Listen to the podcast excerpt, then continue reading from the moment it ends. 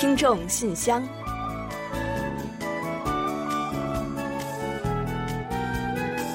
分享最新动态，聆听您的心声。听众朋友们，大家好，我是李璐，欢迎收听听众信箱节目。听众朋友，大家好，我是婉玲，很高兴啊，又时隔一周跟大家相会在这里了。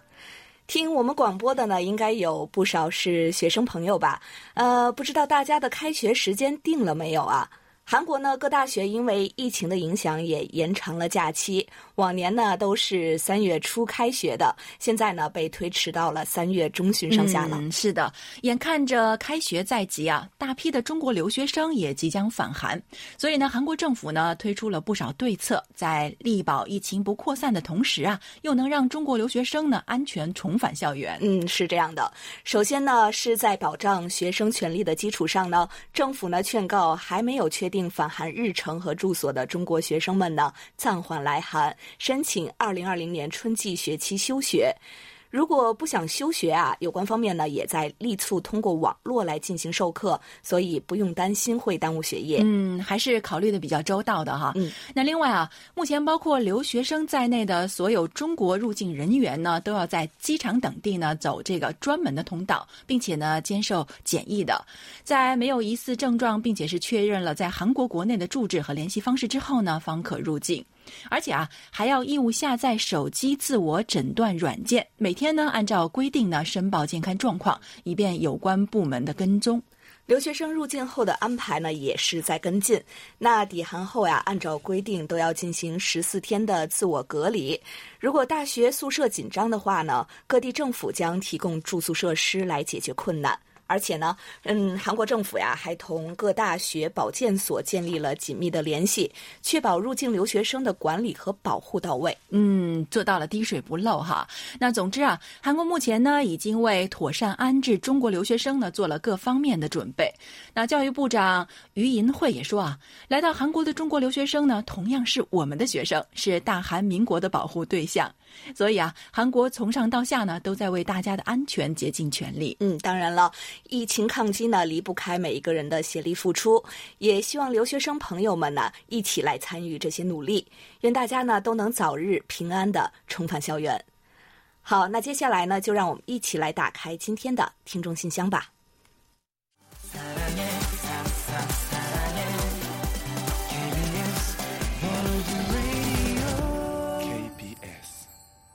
欢迎回来！您现在正在收听的是韩国国际广播电台的听众信箱节目。接下来呢，为您报一下今天节目将播出的主要内容。嗯，我们这期节目呢，依然还是有韩广动态、来信选读，还有生日祝福等几个小栏目。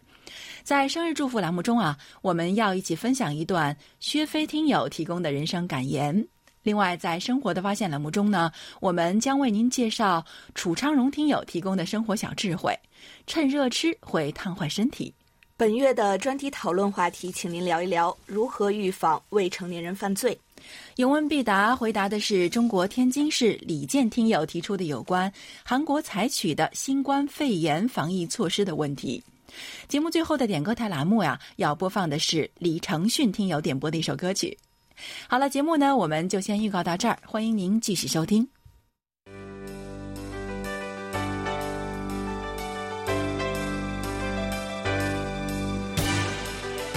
听众朋友，欢迎进入今天节目的第一个环节——韩广动态。首先呢，是一个重要的通知。那三月二号起啊，我们将进行春季节目改版，对各节目时间和安排呢进行调整。此次调整幅度是比较大的。那首先呀，新闻广角节目将取消新闻焦点，新闻栏目呢不变。改版后啊，节目总时长大约为十来分钟。嗯，今日首尔节目呢将会有所延长。那到时候呢，我们会将更多更精彩的韩国点滴送到您的耳边。节目虽然呢有一些变动，但是啊，我们为大家竭诚提供更好服务的初衷呢是不变的。所以呢，请广大听友啊继续支持我们，关注我们，一同呢来走进和了解韩国。嗯，另外啊，随着电影《寄生虫》掀起的热潮一波未平一波又起啊，相信不少听友呢开始关注起了韩国电影。的确，韩国有很多口碑人气俱佳的作品。如果您希望了解好看的韩国电影啊，可以关注我们的网站，我们呢会为您每周介绍一部最新的韩国电影。同时呢，您也不必担心错过了某部优秀电影的精彩。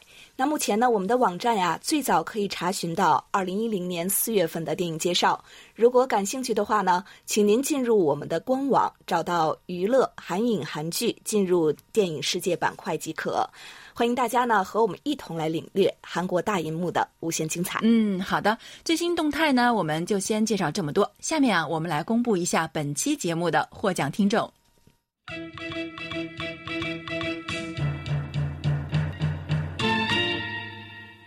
幸运听众是山东的姜文峰听友，热心听众是上海的朱坚平听友。接下来呢，我来揭晓本期参与奖获奖听众，他们是辽宁省的赵连贵听友、广东省的翁海燕听友以及重庆的。李承训听友，嗯，恭喜所有今天获奖的听众朋友们，衷心感谢你们对于韩广节目的关心和支持，也希望呢广大的听众朋友们能够继续多多支持我们的节目，给我们多来信、多反馈和我们多互动。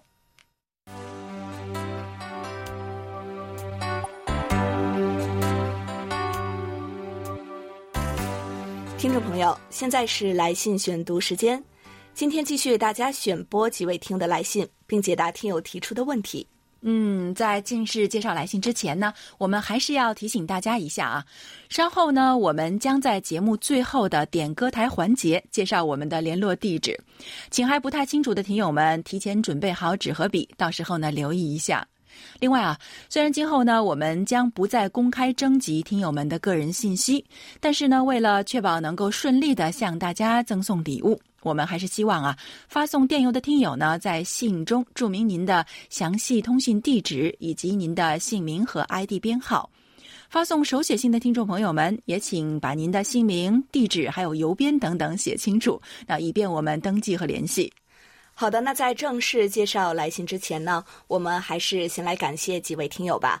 首先呢是孟泽听友，感谢您呢几经周折与我们分享了好听的歌曲，呃，无论是对生活还是对所从事的事情，您呢都有百折不挠的精神啊，让我们呢很为之敬佩。我们也祝愿您的生活呢。一切都好。嗯，同样呢，我们也要感谢王通听友啊。王通听友呢，近期也与我们分享了几首好听的歌，而且还是他自己演唱的。那我们说过啊，您在演唱方面呢，真的是很有天赋啊，而且呢，还是自学的韩语，并且呢，能用韩语来直接演唱，所以呢，要给您点一百个赞，嗯，给一百零一个吧。希望未来呢，有机会呢，听到您的更多的歌声。嗯，也感谢所有听友们呢，带给我们的美好。那接下来呢，我们就来分享一下今天的第一封来信吧。嗯，好的。今天的第一封来信呢，来自我们的老朋友，是啊，中国沈阳的赵连贵听友。他在信中是这么说的：“婉玲和李璐，你们好！新春佳节之际，谨向中国语组的各位编辑、记者和播音主持致以节日的祝福，祝大家新年快乐。”嗯，他还写了一句韩语啊，说“塞봉마니받으세요”。好的，祝也祝您新年快乐啊。他说：“回顾收听参与韩广二十六年的历程，至今依然觉得很欣慰。曾经度过了辉煌岁月，与韩广所有的语言组呢取得过联系，并且呢获得了韩广所有十一个语言组的电脑编号。连续做了十五年的海外监听员，也曾得到了较高的奖励。” 记得金波老师电话采访我的次数也是最多的，曾经与全国各地几十位听友们取得过联系，并且呢，曾与二十多位听友见过面。天津的王丽呢，曾经是我书信交流时间最长的听友。二零一二年冬季去北京与宋银书老师见面，至今依然没有忘记卢焕丽和天津的刘延昌老兄曾在北京站站台迎候我。北京听友李希海在出站口等候，并且带给我一副皮手套。冬季的北京是那么的阳光明媚。嗯，啊，我觉得真的是啊，能与神交已久的知己们见面，即使是冬天也会感到很温暖吧。啊，相信啊，当时在北京站等候的其他听友呢，也会觉得是有朋自远方来，不亦乐乎吧。那赵连贵听友呢，在信中提到的啊，很多的听友们啊，他们同样也是伴随着韩广走过了很长很长的岁月，在他们中呢，有很多呢仍然在与韩广保持着密切的联系。那有的呢，似乎最近写信的少一些了。那还有的呢，在我主持信箱之后呢，好像还没有收到过他们的来信啊。嗯，其实我还挺想跟啊啊各位认识一下的，所以啊，有时间的话呢，不妨像赵连贵听友一样，偶尔呢写封信跟我们交流一下，共同分享一下回忆，畅想一下未来，是不是也很好呢？另外，赵连贵听友在信中还说啊，如今呢，我已经步入了花甲之年，经常会回想起在收听国际广播当中度过的最美好的时光。那我力争今年啊，抽时间去首尔拜见一下韩广的各位朋友们。嗯，当然呢，也借此机会向所有的听众朋友们致以新年的祝福，祝各位吉祥如意。嗯，好啊，那我们就在首尔恭候您的到来了。啊，希望呢您一定要保重身体啊。那最近呢疫情当前，一定要处处小心。等到春暖花开，我们赢了这场仗之后啊，您就可以放轻松的来韩国旅游了。当然，在这里呢也一并祝愿各位听友身体健康。待在家里的时候呢，别忘了收听我们的节目哦。好的，感谢赵连贵听友，也希望您呢以后能继续的多多来信和我们进行沟通。那接下来呢，我再来介绍一封老听友的来信。他是上海市朱坚平听友，他在信中说：“光阴似箭，岁月如梭，韩广和韩广听友在相依相伴中又度过了不平凡的一年。在此，仅向韩广全体编播人员致以新年的问候，对过去一年来韩广全体编播人员的辛勤工作表示衷心的感谢。”谢谢朱建平听友。那同样的呢，我们也要感谢过去一年来呢您所给予我们的陪伴和支持。回顾过去的一年啊，记忆中呢，您参加了我们的数次互动，其中呢包括来信、专题、有问必答、点歌等等，内容呢非常的丰富，给我们带来了不少幸福的同时啊，也通过您呢一个个的提问呢，引发了诸多的思考和解读。谢谢您。新的一年呢，我们更加期待与您有更多的交流。朱建平听友呢在信中还说。回望过去一年来自己生活的心路历程，展望自己在新的一年的生活目标，很有意义。作为一名广播和上网爱好者，收听境外广播和上网是我生活中的不可或缺的重要内容，是我生活的组成部分。过去一年来，通过收听韩广和上网，让我进一步了解了韩国，获悉了韩国的政治、经济、文化、体育、社会等方面的最新动态。让我获取了国际的最新资讯，让我视野更加开阔了，让我认识了一个真实的世界，受益匪浅。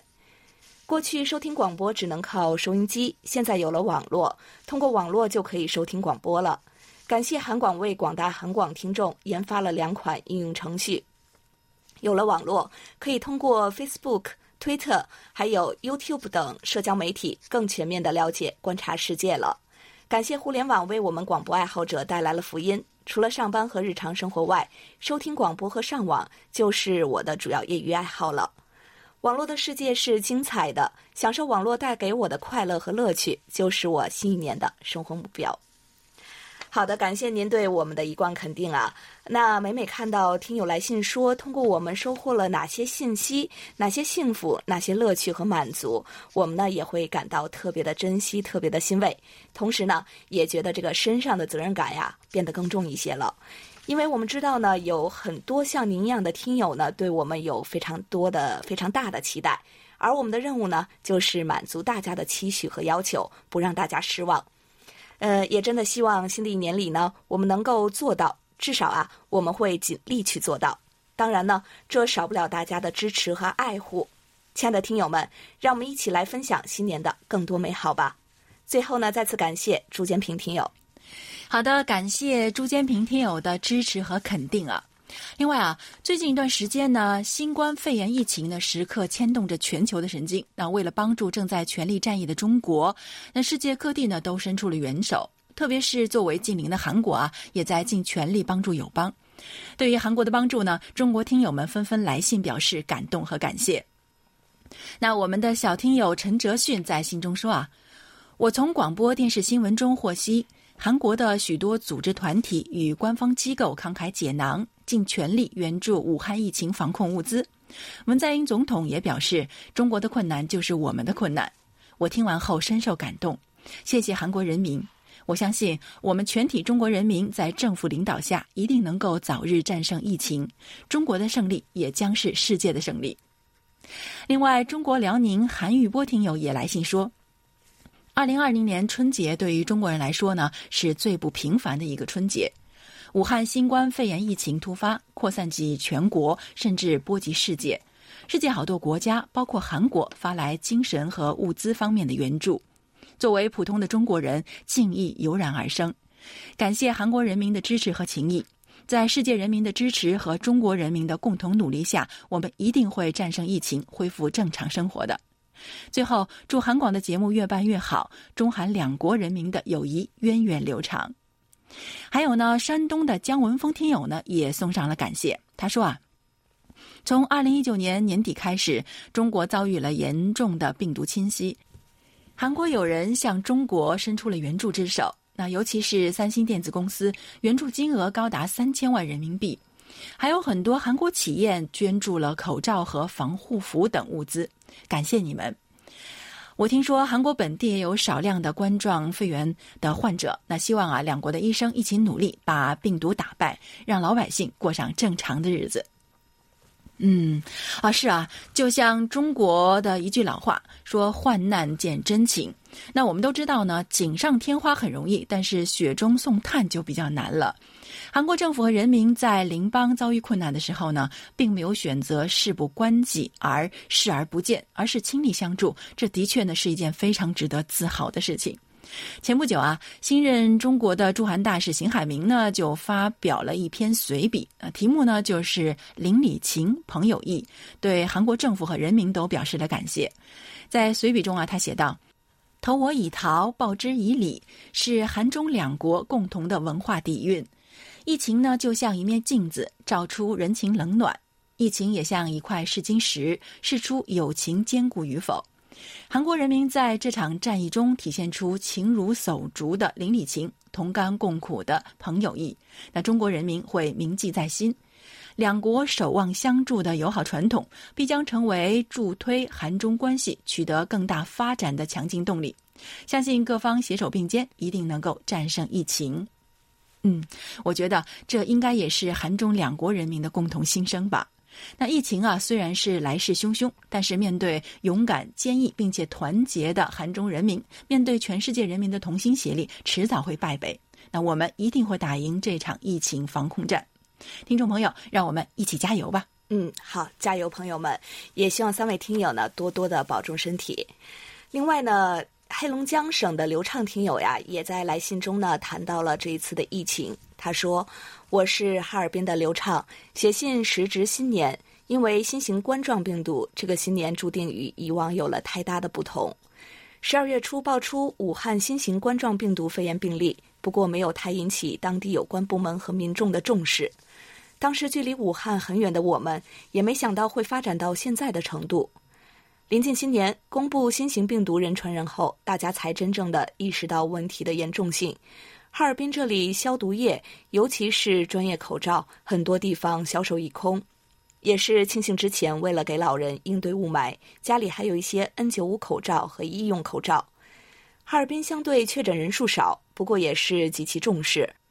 我分配到任务的同事们，过年一天没有休息。每天早八点到晚九点，在分配的交通防疫点值守，配合公安部门和医疗部门人员的工作，对每个经过站点的车辆驾驶员测体温，询问是否车内有从外地过来的人员，做好记录，也要在负责区域挨家挨户走访，做好宣传。防疫点临时搭建，天气寒冷，事发突然，物资也是逐步配齐，工作人员都很辛苦。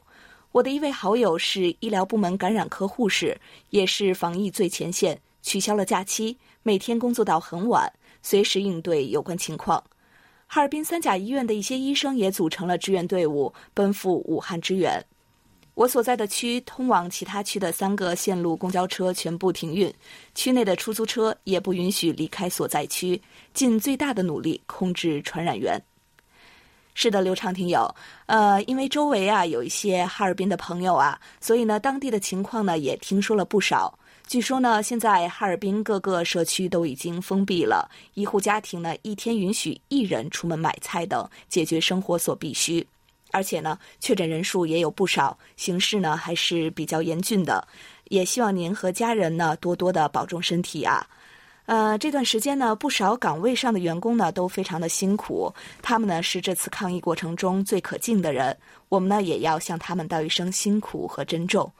哈尔滨呢不比别的地方，现在呀正是天寒地冻的时候，真的希望呢疫情早一点过去，让这些最可敬的人们呢能早一点回到温暖的家中。我们也相信，有了所有人的努力，中国人民呢一定可以尽早的战胜这次困难。春天呀总会来临的，到时呢我们一起去看春暖花开。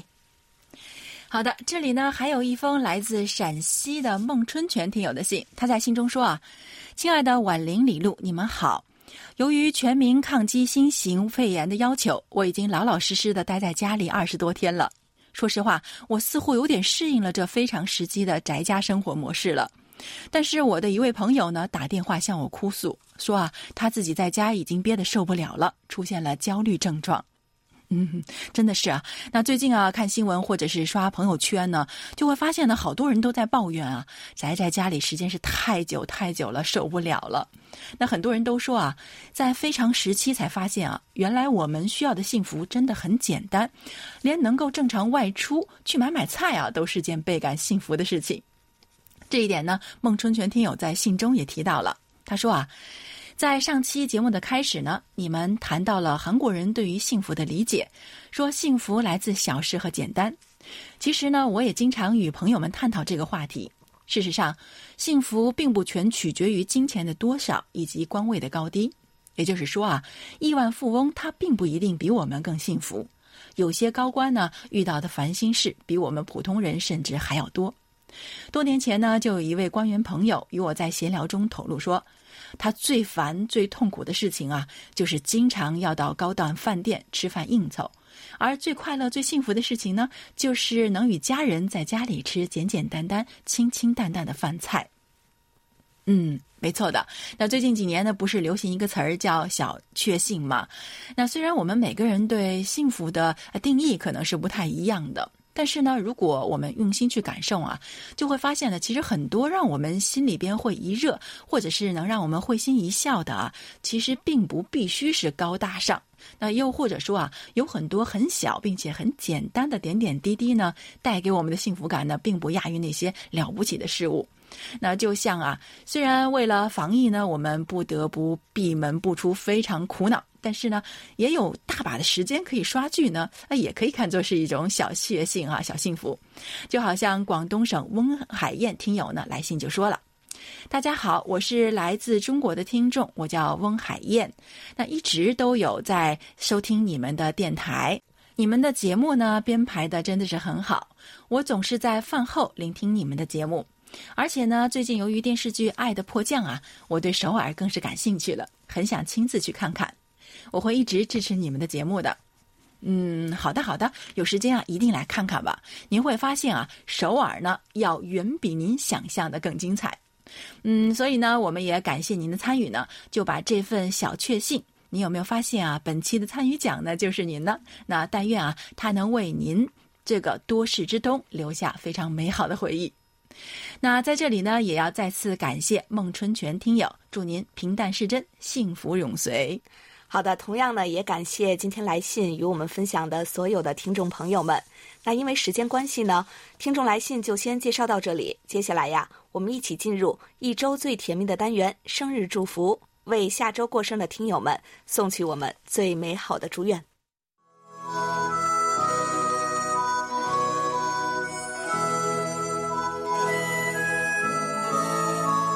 每个生命都是独特且美丽的。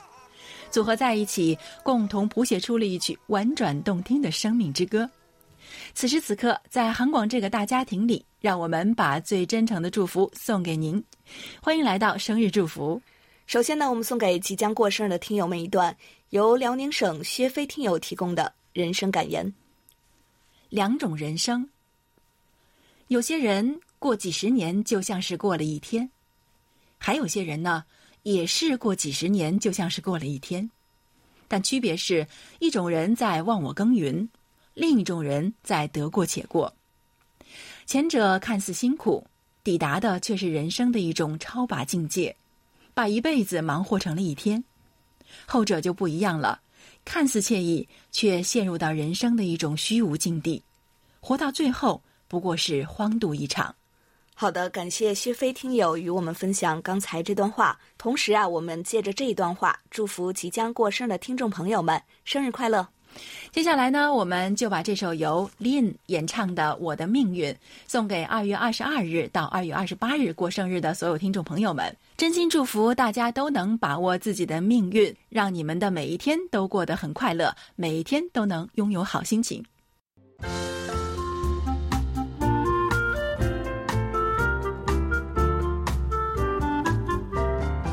生活中的点滴值得发现，生活中的小精彩无处不在。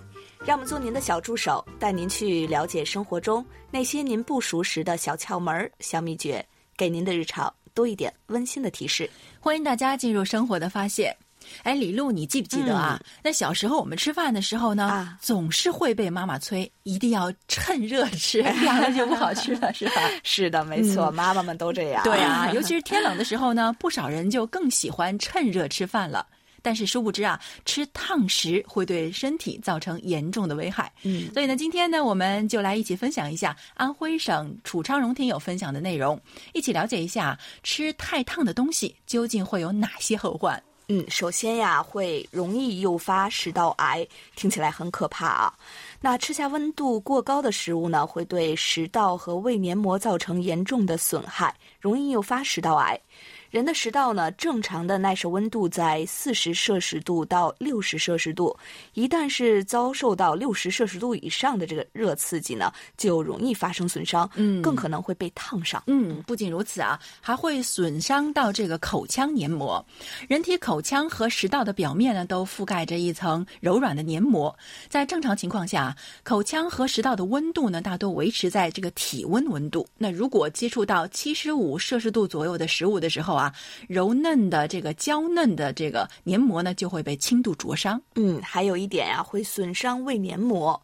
胃黏膜耐热温度呢，一般在四十摄氏度，所以啊，常常会出现入口不烫却会把胃烫伤的这个情况。要防止胃烫伤呢，关键还是不要吃又烫又刺激的食品。嗯，是的，要小心的。那还有一点呢，就是会破坏牙齿组织呢。那烫的食物呢，会对牙齿产生较大的刺激。那如果过多的去咀嚼这个烫的食物呢，就会破坏牙齿组织，引发牙龈肿痛等等的症状。嗯，所以呢，大家呀，这个时候呀，不要听妈妈的话了啊，咱们呢一定要把这个食物晾凉一些以后呢再吃，以免会导致严重的。后果，好，那以上呢就是我们在今天生活的发现栏目中介绍的内容。在此呀，也感谢楚昌荣听友的精彩分享。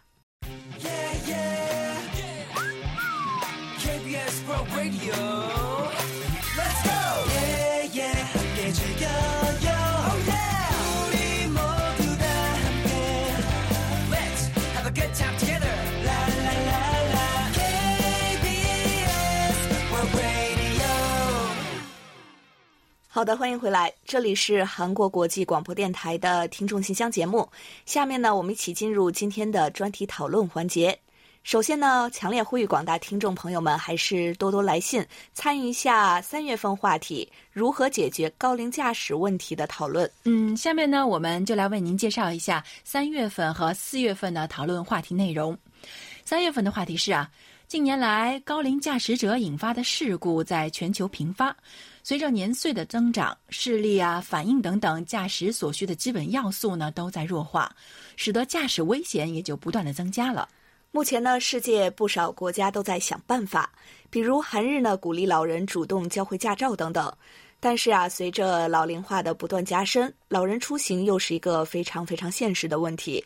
您认为应有哪些对策来解决高龄者的驾驶问题，规避相关风险，同时又能方便老年人的出行？嗯，四月份的话题啊是郭慧明听友提供的，我们在此基础上呢进行了一定的补充。那还是要特别感谢您的。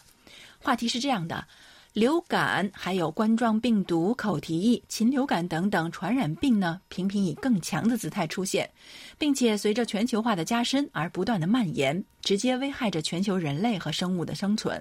不少专家和学者呢对此提出了警告，还有人呀担心未来传染病呢会大流行，将对全球构成更大的威胁。您对相关问题有何看法？嗯，欢迎大家畅所欲言哦。那如果刚刚啊您没有听清楚我们的话题预报的话呢，可以到我们的官网上找到专题讨论板块进行查阅的。欢迎大家多多参与每月的话题讨论，幸运的听友呢可以获得奖品哦。那接下来呢，再来介绍一下本月的话题吧。近来，未成年人犯罪事件屡屡引发关注，未成年人犯罪后免责更是备受争议。您认为是否应该将承担刑事责任的年龄下调？除了法律约束之外，您认为还应有哪些措施来妥善预防和遏制未成年人犯罪？嗯，好的。接下来呢，我们就一起进入今天的专题讨论。首先啊，是啊，北京市宋志新听友的观点。要更好的让未成年人健康成长，还需各方共同努力。父母和老师首先应该更加重视孩子的普法教育。对于青少年进行法治教育，不仅是对孩子的成长负责，更是对全社会负责。尤其是利用互联网进行普法教育。当前，在中国八点五亿多网民中，十九岁以下的网民占比已经超过了百分之二十。如何更好地利用互联网向青少年普及法律常识，是值得全社会共同探索的课题。针对涉嫌违法犯罪的未成年人，社会应秉持教育与惩罚相结合的理念。未成年人身心发展尚不成熟，如果对违法犯罪的未成年人简单的予以报应性惩罚，或者完全套用成年人的监禁措施，会更容易将其推向社会的对立面。还可能导致其成年后对社会造成更大的危害。冰冻三尺非一日之寒，未成年人踏入犯罪的深渊，往往是有迹可循的。从最开始的逃学打架，到小偷小摸，再到更严重的犯罪。当未成年人出现不良行为的苗头时，家长、学校乃至社会力量的尽早干预十分的必要。越早介入，对未成年人教育矫治的难度就越小，收益越大。如果能有专业的心理咨询师、专门公益组织的帮助，会更有效果。设立专门学校也是矫治违法犯罪未成年人的重要措施之一。专门学校可以通过专业方式方法，对其具有严重的不良行为、轻微犯罪行为的未成年人进行心理辅导、行为矫正和法治教育等，阻断未成年人的不良社会交往。在一定程度上弥补家庭监护的缺陷或不足。以上种种都需要汇聚多方合力。未成年人是社会和国家的未来，保障他们的健康成长，每个成年人都是责无旁贷的。好，以上就是宋志新听友的看法。好的，感谢宋志新听友的分享。接下来呢，我们来分享一下天津市冯杰听友对本月话题的看法。随着经济的发展，社会矛盾的激化，未成年人成长环境的影响，使得当今社会未成年人犯罪频发。二零一四年，云南昆明十四岁少女和她男友抢劫黑车司机，因司机反抗而痛下杀手。二零一八年，陕西神木市十五岁少女被同龄人强迫卖淫打死。二零一八年，镇远小学六年级小学生嫌其妈妈教育过于严厉。用菜刀向其砍了二十多刀，将其妈妈杀害。如此多的血与痛的事件，超出人们的想象。未成年人犯罪率不断上升，已是近年来中国乃至全世界刑事犯罪的一个特征和趋势。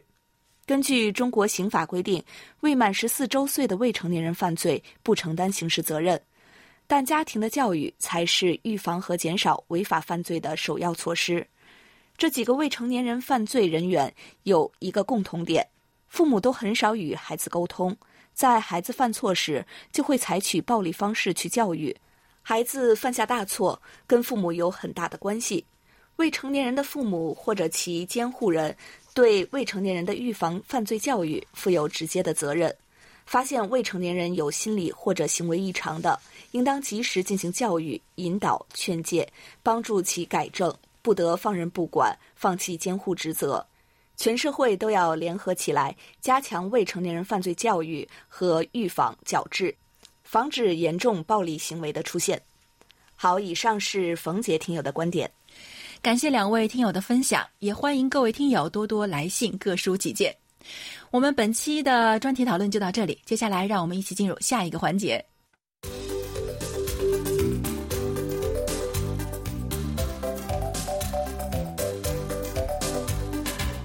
有问必答。天呢，我们请易贤来回答中国天津市李健听友提出的问题。他的问题是，请易贤老师介绍一下韩国政府对于这次的新冠肺炎疫情都采取了哪些措施。好，接下来我们就请易贤来回答李健听友提出的这个问题。听众朋友，大家好，我是易贤，今天我来回答李健听友提出的问题。一月二十日。韩国出现了首例新冠肺炎确诊病例，韩国政府呢将传染病危机预警级别从关心上调至注意。政府呢以疾病管理本部与中央防疫对策本部为中心，并与地方政府、保健所、医疗机构紧密合作，迅速采取了各种防疫措施。首先呢是发布防疫行动守则，如果出现发烧。咳嗽等疑似症状，先拨打疾病管理本部热线幺三三九，或者是致电各地保健所进行咨询。访问疾病管理本部指定的医院门诊，或者是进行检测的时候呢，必须告知医护人员之前访问过的国家与地区。防疫行动守则呢，还告诫人们，如果必不得已访问中国疫情发生地区，应该尽量不去市场与医院，禁止接触野生动物与有发烧、咳嗽等疑似症状的人。为了防止新冠肺炎疫情扩散，政府呢加强了机场、港湾的检疫工作。自一月二十八日起，所有从中国入境韩国的旅客呢，必须填写健康状态调查表。提交给检疫人员，并接受检疫站的确认。如果旅客有发烧等症状，医务人员会立即对旅客进行检疫，并根据医务人员的判断决定是否采取隔离等措施。自二月十二日起呢，香港与澳门也被列入病毒污染区，从这些地区入境的旅客也必须填写健康调查表，并接受检疫。那么，自二月四号起呢，政府全面禁止过去两周内访问或滞留中国湖北省的所有外国人入境韩国。另外，二月十二日起呢，从中国入境的旅客需要安装自我诊断软件，政府通过这款 A P P 监控入境者的健康状况。安装 A P P 以后呢，在入境后的十四天内，需要每天通过 A P P 记录是否发烧等。那么，在此次政府采取的各项防疫措施当中，武汉撤侨措施也感动了无数的人。为了保护旅客武汉韩国公民的安全，政府呢从一月三十一日起，先后三次派出包机，将八百四十多名侨民从武汉撤回韩国，并安排在政府指定的设施内隔离十四天。那么在这段时间啊，除了二人被确诊罹患新冠肺炎以外，六百九十多人已经于十五日和十六日解除隔离，安全回家了。另外呢，迄今已经有数名感染者痊愈并被解除隔离等。韩国人相信，韩国有足够的力量战胜此次疫情的。好，听众朋友，今天给大家介绍到这儿，希望李健听友满意。我们下次再会。